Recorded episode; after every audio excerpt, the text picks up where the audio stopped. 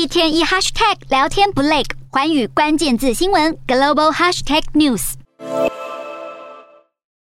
美国联准会宣布，一九九四年以来最大的单次升息幅度，全球央行也纷纷采取行动抑制飙涨的通膨，让人更加担心经济衰退。美国股市今天卖压沉重，主要指数都重挫收黑，道琼工业平均指数一度大跌八百多点，收盘更是从二零二一年一月以来首次跌破关键的三万点大关。美股四大指数全数收低，道琼指数下挫七百四十一点四六点，收两万九千九百二十七点零七点。纳斯达克下跌四百五十三点零六点，收一万零六百四十六点一零点；标普五百下挫一百二十三点二二点，收三千六百六十六点七七点；费半指数下跌一百七十点六九点，收两千五百六十六点八六点。欧洲股市方面，英国央行英格兰银行十六号升息一码，连续第五度升息，同时预测英国今年通膨将进一步飙升到百分之十一以上。随着更多国家的央行着手升息来抑制通膨。加深经济恐将衰退的担忧，欧洲主要股市今天收在三个月来的最低点。